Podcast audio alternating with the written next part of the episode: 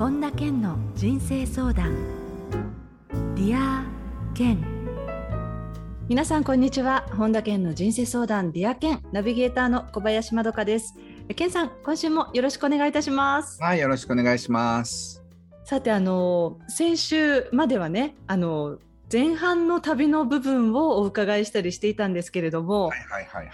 今週から場所がニューヨークになりまして、ニューヨークの時をね、まあ、今の健さんからすると少し前のことであれってなんかいっぱい思い出があるのでねごっちゃごちゃになるかもしれないんですけれども、あのニューヨークではえー、っと8月の14日に、はいはいはい、あのピアニストの右輪さんという方と一緒にイベントを開催されていて、はい、あのその時も、えー、ケンさんは LINE ライブされてましたよね確か。ちょっとだけね。そうですよね。僕の本番が僕出なくちゃいけないので、あの全部はできなかったんですけど、えー、あの右輪さんのバンドの方が演奏してる時だけちょっと僕あの。えー、っと撮影っていうか配信しました。ねえー、あのバックにだからそういうこうミュージシャンの方がいる中でのトークっていう感じだったんですけれども、うん、あのそのミュージックトークライブっていうことでケンさんがまあゲストということで登壇されてましたけれど、そういうこうねあの例えば右輪さんとケンさんがそもそもどういうふうに知り合われたのかとかそういうところからちょっと伺いたいんですが。はい。もともとねクラブハウスで知り合ってそうでしたあとはもう直感でビビッときて「やさんそういうのありませんか?」って言ったら「いいですね」って言って話が盛り上がったんですよね。えー、そうなんですか。はい。それでなんかあっという間にわわっと右屋さんが動いてくれてバンドの人に声かけてみんなよろしくって言ってよくあんなねもうすごい大変だったと思うんですけど。あのね、全編もちろん英語でのやり取りでしたけれども、はいはいはい、あの会場のお客さんたちは、うん、日本の方の割合っていうのはそれなりに多かったんですか、えーと、そうですね、えーと、多分半分どうかな。あの1回ぐらいだったんじゃない？結構外国の方もいらっしゃってたんですよね。でもね日本人って言ってもそのもう向こうに長い人たちで例えばそのノーベル賞を取った人がそのもう米国籍になってるのになんか日本人とかってカウント入れるのと一緒で結構米国籍になってる人たちも多かったのであのいわゆる日本出身の方っていうと、うん、7割もうちょっといたのかな。でも結構外国から来た人とか、うん、のニューヨーク在住のアメリカ人の人たちもいましたね。へねこう登壇って言ってもああいうこうライブハウスみたいな会場っていうのもまたお客さんとすごく近いと思うのでその熱気が多分健さんも肌で感じながら楽しいんじゃないかなって私も見てたんですけれど、うん、あの例えばほらハッピーマネーの本の一部を健さん読まれたり、はいはい、それからあの誘導瞑想っていうんですかね。こう、うん、あの気持ちよくなって誘導してっていうのもされてましたけれども、はい、あのその時にはお金と癒しっていうのがハッピーマネーなのでそれがテーマだったと思うんですけれど、はい、あのどうでしたか？会場の方たちのそのリアクションってやっぱり日本の日本でやるものとはまた違うんですか？またねちょっとノリが違うんですよ。まあ、あとそのジャズの音楽を聴きながらだからもうなんかイケイケっていうかすごいみんなパワフルでファッションがいっぱいあって楽しかったですね。えー、ねあの今週のここだけの話でもお金と癒しっていうのをちょっとそのつながりでテーマでケンさんに伺おうと思うので、はい、えー、ぜひポッドキャストもチェックしていただきたいと思います。えー、それでは本田健の人生相談 Dear Ken 今回も最後までお楽しみください。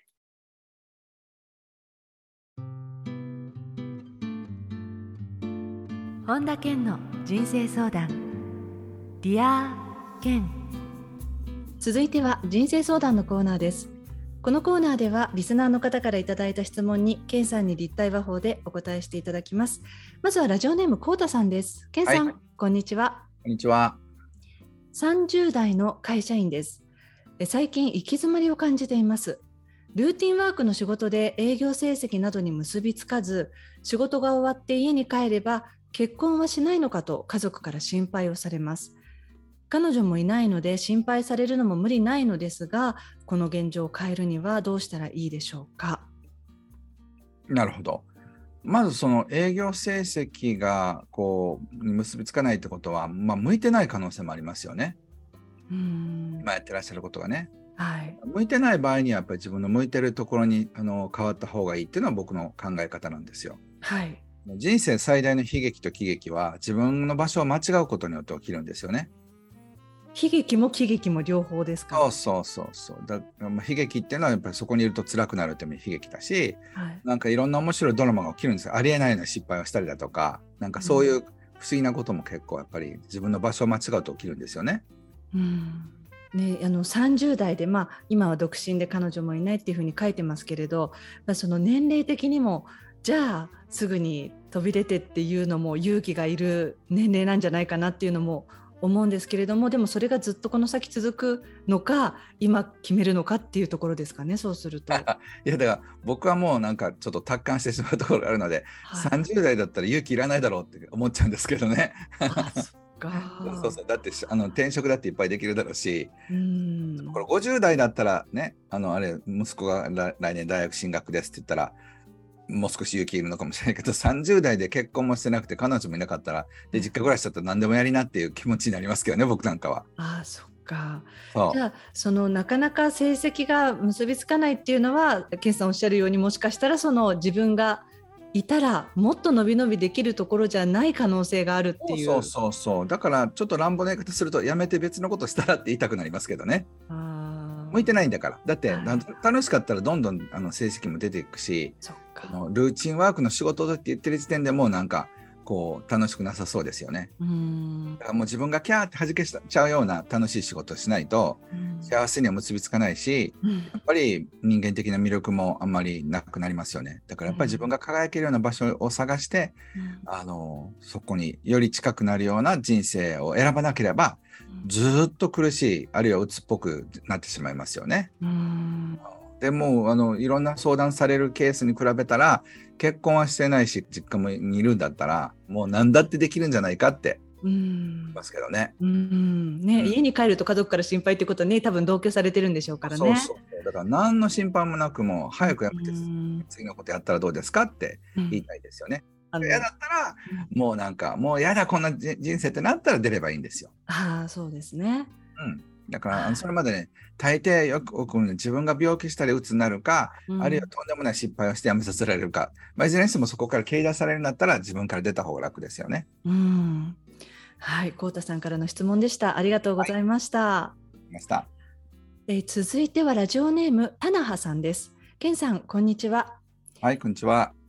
押し付けがましい人、おせっかいな人、過干渉な人が苦手です。うん、相手は親切で言ってくれているのは分かりますがだからこそ下手に断ることができずに悩んでしまいます、うん、おせっかいな人たちへの抵抗を減らす考え方などがあれば教えてください、はい、まずあのぐいぐい押してくる人っていうのはその人の正しいと思うものを自分のね頭とかにこう入れ込もうとしてるってことなんですよね。はい、まあ、言ってみれば食べたくない食べ物あーんとか言って言われて無理やり あの小さい時とかにねはい人参とかって無理やり口に押し込まれそうになった時とちょっと感情的に似てんですよ。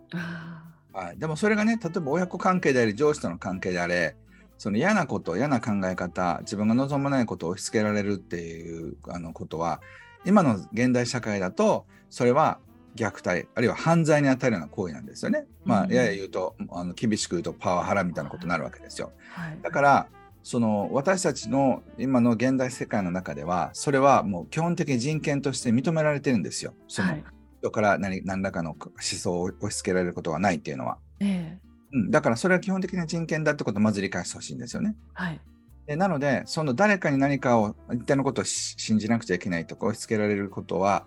全く受けなくていいっていうのをまず理解してほしいんですよ。うんうん、ただそうすると今度はこう社会的なマナーの問題ですよね。そこに来ますよね。例えばこのチョコすごく美味しいから口開けてって言ってグイグイクリスがいたら私チョコをね例えばあのチョコアレルギーなんです。例えばもしそば粉だったらそうですよ。うん、このそばクッキーすごく美味しいんだけどって言われた時にあごめんなさい私そばアレルギーなんで食べられないんですって言うんだったら多分爽やかに断れると思うんですよ。はいだからそれと同じようになんか例えば結婚したらとか転職したらとかなんかグイグイ来る人がいたら、うん、私そういう考え方にアレルギーなんですっていう感覚で、うん、あ本当にねあのこういうこと言っていただけるのありがたいんですけどお気持ちだけいただきますっていうふうに言えば、うん、もし例えばこれそば粉入ってるんだけどあなた一口食べないって言われた時にあもうお気持ち嬉しいんですけど私そばアレルギーなんでって言ったらそのああごめんねっていうことになると思うんですよ。はいはい、だからそういう形でそのこうなんか言われた時にあ私あのには私の考え方があるのでお気持ちだけいただきますね。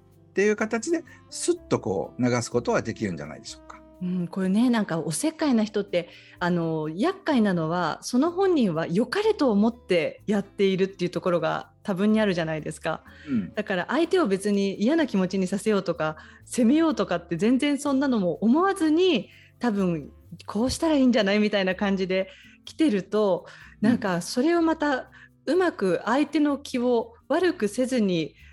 そうやってこうそばアレルギーの時のようにさらっと言って なかなかハードルも高いですよ、ね、だから3回それをやれるかどうかですよね。一緒にダンスしてあげて、でそれ以上しつこく言われたら、すいませんってお気持ち嬉しいんですけど、私の、私の考え方がありますからって言って、ある意味そこで境界線を引けるかどうかってことですよね。そうですね。そうですね。それが理想の正解。できるかどうか分かりませんよ。はい、でもそれをそっちの方に近づいていくっていうふうにしないといつもぐいぐい誰かに押されることになりますよね。そうですね。だからここが私の境界線ですよってことをびっちり引くってことがまず必要だし、うん、まあ、そういったことをちゃんと理解しておかないとなんかその人のことを言うことを聞いてあげなくちゃいけないっていう気持ちがそのなんか人質になるんですよね。うん、うん、なんか自分の人生じゃなくなっちゃいますよねそうなっていくと。そうそう。でそもそもねでもそうなるとじゃあ私は何をしたいのかってことも考えなくちゃいけないってことも分かってくるわけですよ。ええ。うん、なんか結婚しろとかいろいろ言われて嫌だなと思ったけどじゃあ私は結婚したくないかっていやそうでもないなとかって思ったりとかね、はい、だからその人がいい題材をくれてるっていうふうに思えると感謝もできますよね。そういう立場ね。確かにそうですね。うん、うん、だってその人が結婚したらとかって言われて、うん、そうだなと思ったら結婚したいって気持ちがあったってことだし、うん、嫌だなと思ったとしたらその結婚するっていう考え方が自分には合わない。あるいはまだそのタイミングがないっていうことは自分が理解してなかったけど、うん、その人のぐいぐい来るスタイルで初めて気がついたってことですよね。じゃあこっちこっちっていうのをある意味こうそういうおせっかいみたいな感じの形で教えてもらってるっていう感じですよね。いずれにしても自分の本音が分かったという意味では感謝ですよ。あ本当ですね。本当です。考え方でまた全然違って見えま すね。そう考えるとね。そう、ね、考えたらどうでしょうか。はい、田中さんからの質問でした。ありがとうございました。はい、え続いてはラジオネームりょうさん。けんさん、こんにちは。こんにちは。新しい職場で馴染めるか不安でたまりません。今の職場は人間関係で退職しますが新しい職場はもっときついかもしれないなどずっと考えてしまい憂鬱です。新しい職場新しい人間関係に飛び込む時不安がある時はどうしたらいいでしょうか、うこれ誰にでもありますよね健さん。そうですね、えー、あのなのでね例えばその馴染めないかもしれないけどすごく馴染めるかもしれませんよね。はいだから馴染めないかもしれない方ばっかり見るんじゃなくてめちゃくちゃ馴染めたらどうしようっていうふうに思うってことをまず練習してみてください。うん、っていうのはもう馴染めないかもしれないっていうことに8割ぐらいのエネルギーがいってんですよ。はい、でもひょっとしたらすごい職場の可能性もありますよね。うん、だからまずそれが73ぐらいまでまず持っていけるかですよね。うん、気持ちの中で。はいでそれがすごく大事だと思います。ね、この今の職場を退職する理由がやはりその人間関係っていうことでご自身もすごくそこがあの緊張してしまうこう意識が多くなってしまう部分だと思うのでなおさらその82から73にするっていうのも薄めるって結構難しいような気もしますけれどそうですねうん、でもいろんな可能性はあるっていうことですもんね。そうまずね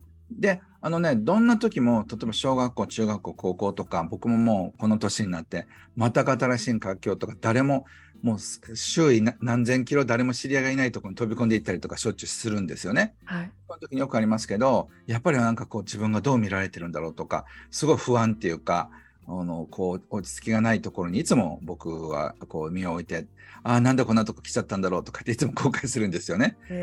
だからあのこの両さんの気持ちはめちゃくちゃよくわかるんですけどでもその人間関係って面白くてね例えばこの間1週間会議にあのオーストラリアにいたんですけどその最初の1日目は誰も知らないわけです。あ、1人か2人知ってたんですけど、で、その2日目、3日目ぐらいから徐々に徐々に知り合いが増えていくわけですよね。はい、で、面白いんですけど、例えば3分の1ぐらいの人たちの顔と名前が一致し始めたらだいぶ自分が溶け込めたってなってくるんですよ。あはい、例えば8割ぐらいの人のことをしてたら自分はなんか溶け込めてる感じがするんですよね。うん、だからそういうことを考えると全く新しい環境に身を置くときにその最初はもちろんゼロだから誰も知らないんですけど全くゼロでスタートできるっていうメリットもありますよね。うんだからそういうゼロスタートができるっていう楽しさ、喜びも感じてみるといいんじゃないでしょうか。そうか、そうですね。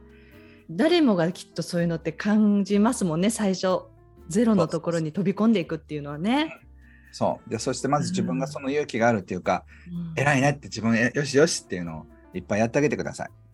はい、えー、質問ありがとうございます。はい、ありがとうございます。えー、続いてラジオネームそらさんです。けんさん、はい、こんにちは。こんにちは。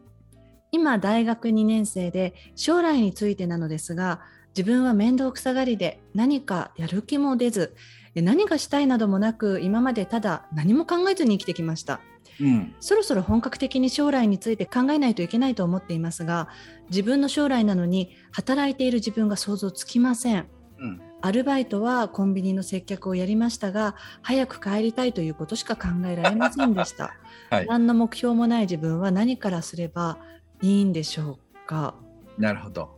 あのまずやっぱり自分が何をやってる時に楽しいと感じるかですよね。はい、例えば接客は楽しくなかったとしてもなんかこうパソコンでこの仕入れがねいくらなのかとかって見たらめっちゃ楽しかったりとかするかもしれませんよね。えー、あるいはそのコンビニのなんかこうおにぎりの並べ方とかレイアウトで全然売り上げが変わるっていうのを聞いたらちょこっちにこうやってみたらどうなんだろうって実験をしてみたくなるとか、えー、あるいは例えば味が興味があるとか、はい、なんかそういうなんかどっか国家にね面白そうだなと思うポイントってあると思うんですよ。はい、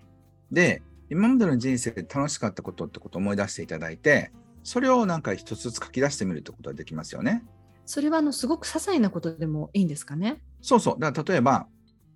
えー、自分がその誰かと話しててすごくテンション上がったとか、うん、なんかこう売り上げが上がってとかなんか誰か何か褒められたとかそんなことでいいんですよ。あはいはいうん、そうするとねそれが楽しかった面白かったって思い出が、うん、なんかこうもう一遍やってみようかなって気持ちにつながると思うんですよね。うん。あの例えばこうやってこう誰かのもとで働くなんか私この今質問を読みながらちょっと感じてたんですけれど、うん、さんの周りですごくいろんなねタイプの方がいらっしゃる中でもともとこうやってこう本当に自分が何が楽しいのかわからないけれども例えば会社を起こしたらすごく成功したとかそういう感じの方っていらっしゃいますか？もうだからねみんな予想外のところで自分を見つけてんですよね。あ例えば主婦の人でセールスなんかもう生まれてやったことなかったんだけど旦那さんがリストラされて仕方なくやりだしたらものすごく才能があってあっという間全国10位になったとか。なんかそういうやったことがないことっていうのは才能があるかどうかなんかわからないじゃないですか。そうですね。僕も文章を書いたことなんか小学校の作文以来なかったけどあのだから二十数年ですよね。二十数年来文章を書いたら結構楽しかったんですよね。あれ？僕文章書くの楽しいんだ。びっくりって自分で思って。あ結構なんか気が付いたら30分とか1時間とか経ってるってことは。あれ？なんか話すの好きでしたけど文章を書くのが好きなんてことは思ったこと一回もなかったからすごい自分でびっくりしたんですよ。はい、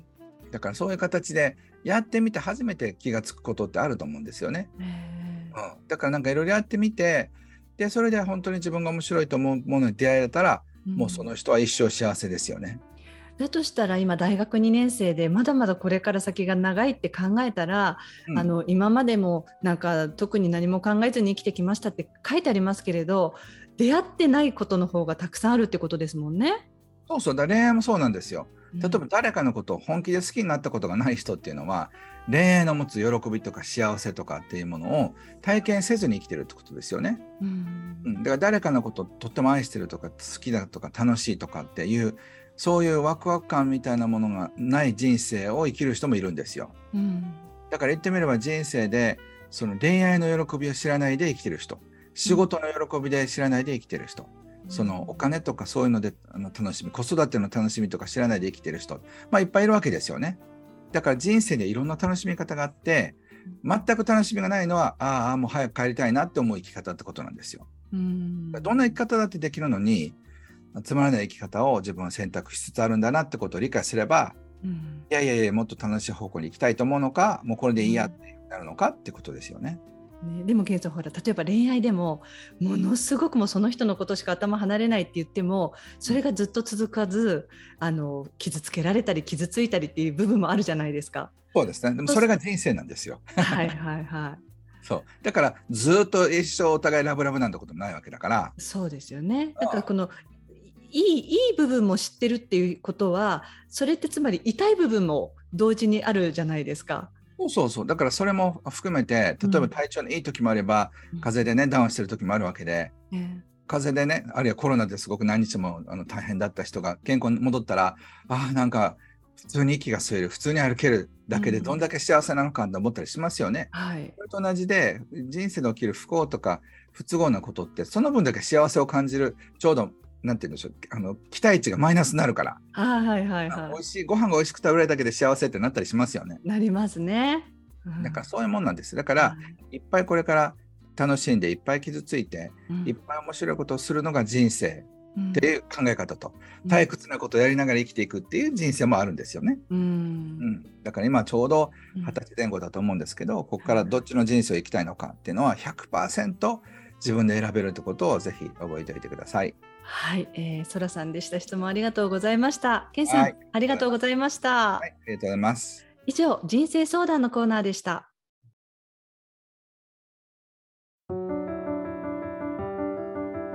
本田健の人生相談。Dear Ken。続いてはハッピーライブラリーです。皆さんが人生を幸せにより豊かに過ごせるための特別な一冊をご紹介しています。それでは最初の一冊目ご紹介ください。はい、えー、人生も仕事も自動的に好転する引き寄せの法則見るだけノート、えー、望月俊孝さんが書かれた本です。もうねこの番組では望月さんといえばもう健さんはもうご家族でそれでもう長年のもうあの仲いいお友達の一人っていうことをご存知の方も多いと思うんですが、はい、これはあの見るだけノートっていうのがうん？っていうふうに気になるポイントですね。そうそうそう。あのまあ、彼は僕のね大切な友人あの親友ですけどもでもだからといって本をこれはこう紹介してるわけじゃなくてこれは本当にいい本で、えー、あのだから僕も推薦してるんですけど、えー、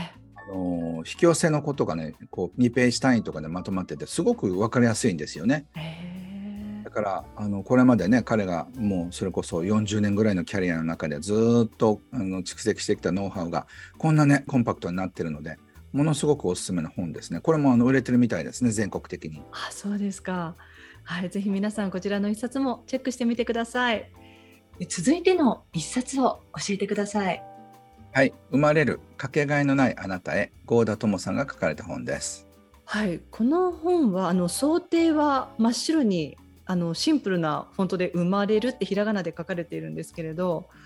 これはどういったあのジャンルの本ですか？あの郷田智さんって映画監督でで最近あの子ども会議って映画をリリースされて僕そのご縁で対談させていただいたんですけど、はい、あの子供が生まれるっていうねそういうドキュメンタリーっていうか映画も出されて全国的に何十万人という人たちが見られてるんですけど、まあ、それの本なんですね。ええで、あのー、これを改めて見直してみてすごく素敵だったのでここに入れさせていただきました。えー、ぜひ、えー、こちらの「生まれるかけがえのないあなたへ」この一冊も皆さんチェックしてみてください。はい。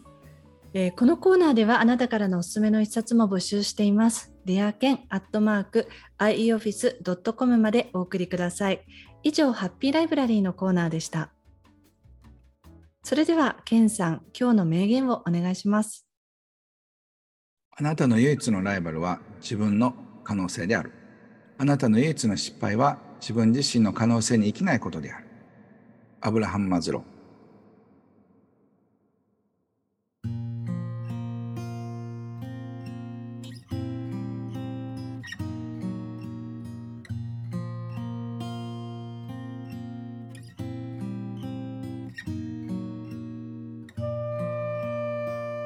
本田健の人生相談デア健いかがでしたでしょうか？あの健さんオープニングではニューヨークでのあのそれこそジャズバンドをバックに健さんがいろいろトークセッションもされたっていうお話を伺ったんですけれども、はい、ニューヨークは大体どのぐらいいらっしゃったんですか？今回。えっと1週間弱ですね。じゃあ その間はいろいろとこう観光みたいな感じであの回りたいところっていうのも行かれたりしたんですか？あの観光はね、まあ、以前やったってもありますけどいろんな人と会ってるってことが結構多くて、はい、今回はあの向こうでねレストランビジネス大成功されてる方とかそういう方とお会いしました。へじゃああの割と新たに出会う方とこう直接会うっていうことがニューヨークでも多かったんですか？そうですねあとは僕の英語のコミュニティのありがとうリビングコミュニティっていうのやってるんですけど、はいはい、ここの方たちとあったんですけども全米から飛んできてくれてそういうねあの8名ぐらいの仲間だったんですけどそういう人たちとランチ会をしたりだとか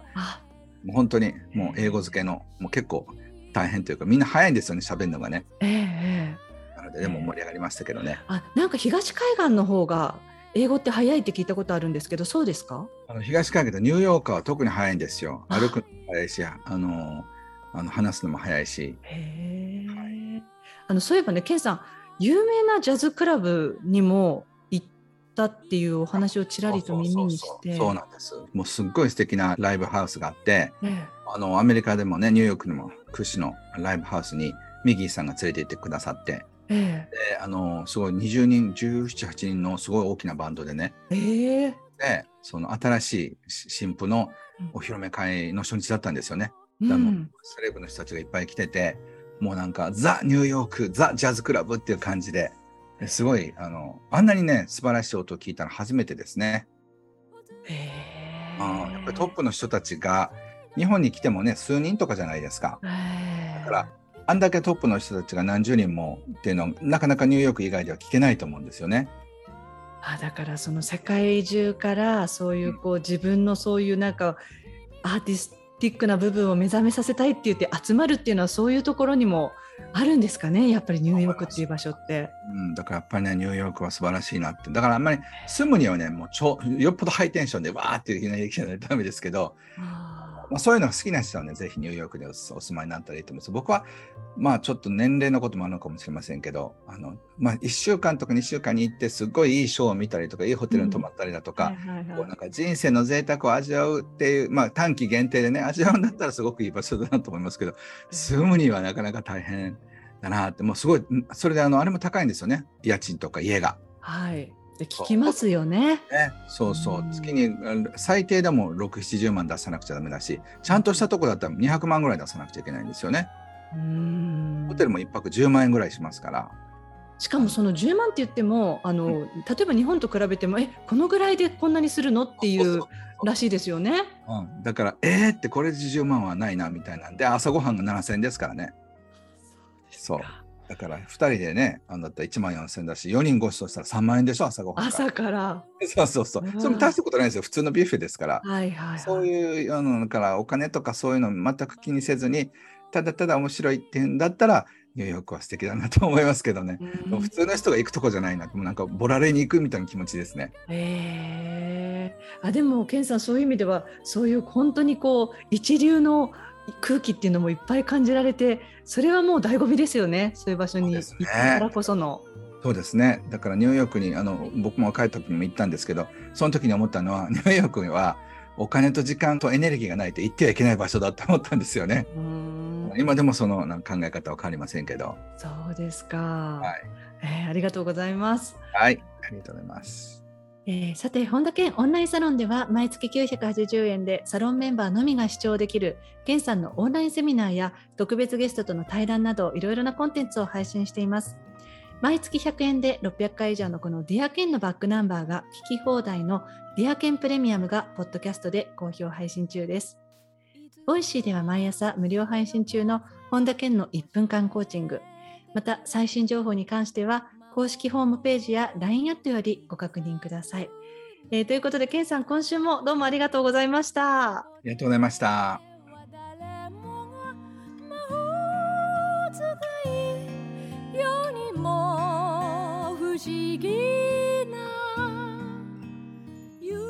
最後に本田健セミナーに関するお知らせです10月22日土曜日直感力を高めて運命を自由に創造する法が開催されます。詳しくは本田健公式ホームページよりご確認ください。